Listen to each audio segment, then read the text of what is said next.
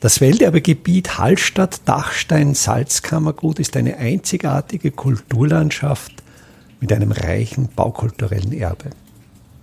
Mein Name ist Friedrich Idam und ich stelle Ihnen in jeder Episode einen neuen Aspekt unseres Welterbes vor.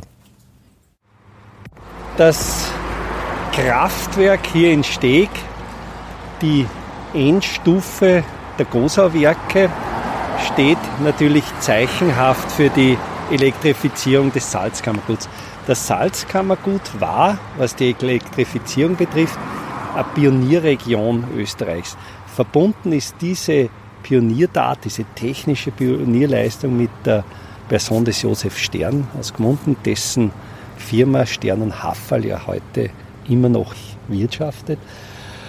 Josef Stern begann bereits Ende des 19. Jahrhunderts mit einem Kraftwerk in St. Wolfgang, hat dann immer mehr Projekte vorangetrieben, zum Beispiel in Gmunden, aber auch sehr früh schon die Idee und das Projekt entwickelt und umgesetzt, die Wasserkräfte des Gosatals nutzbar zu machen.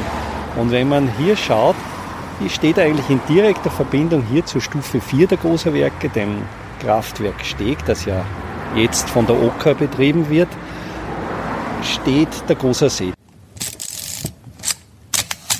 Der Hochspeicher Großer See, der eigentlich als eine Ikone der Naturlandschaft gilt, diese Millionen Fotos großer See und der Dachstein, der sich darin spiegelt, die Naturidylle, der sieht natürlich, wie zumindest die Gosinger wissen, im Winter ganz anders aus, wenn dann der Wasserstand heruntergefahren ist. Dieser Speichersee ist eigentlich ein künstlicher See. Er, hat, er wurde zwar bereits in der beginnenden Neuzeit als See oder als Wasserreservoir für die Holzdrift genutzt, also dass dieser See gestaut wird, ist genauso wie die Seeklause, wie die Korinski-Klause. Das ist einfach schon dieses Jahrhunderte alte Wissen im Umgang mit den Wasserkräften gipfelte in dieser technischen Pioniertat von Josef Stern, wobei dann das Wasser des Rosertals in mehreren Stufen abgearbeitet wird und dann letztlich in einer Druckleitung durchs Gebirge hier noch einmal im Steg abgearbeitet wird. Wir sehen hier vor dem Gebäude eine Pelton-Turbine, ein Peltonrad, das natürlich für diese hohen Wasserdrücke besonders gut geeignet ist. Und es wird hier nicht nur Standardstrom mit einer Frequenz von 50 Hertz erzeugt, sondern auch sogenannter Bahnstrom mit 16,2 Drittel Hertz.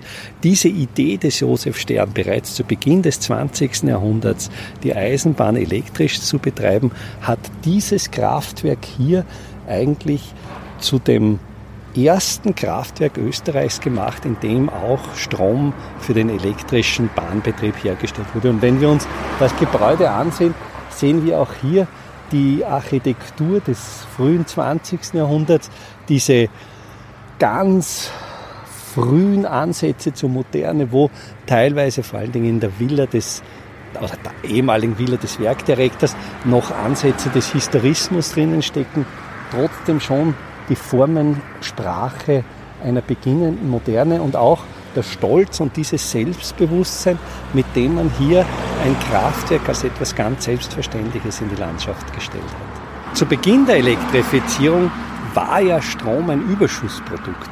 Man versuchte ja Wege zu finden, wie man diesen Strom nutzen konnte und gerade hier in Steg wurde als Gegenstück, als Großverbraucher zum Kraftwerk eine Aluminiumelektrolyse angesiedelt. Zur Aluminiumherstellung benötigt man ja sehr große Mengen elektrischen Stroms, um die Tonerde elektrolytisch zu Aluminium zu verarbeiten. Und hier in Steg, jetzt Elektrodenwerk Steg Carbon, war ursprünglich die erste Aluminiumhütte Österreichs, wo bereits vor dem Ersten Weltkrieg Aluminium produziert wurde. Das, die Tonerde, das Bauxit kam aus dem Reichramiger Hintergebirge, aus der Lausser wurde hier verarbeitet und damals war Aluminium noch etwas ganz Besonderes, ein eigentlich sehr, sehr wertvolles, besonderes Material. Eine sehr, sehr frühe Verwendung dieses Aluminiums sind die Stützen des Portikus der Postsparkasse am Kochplatz in Wien von Otto Wagner. Das ist Aluminium hier aus Steg. Welterbe Hallstatt erscheint alle 14 Tage neu.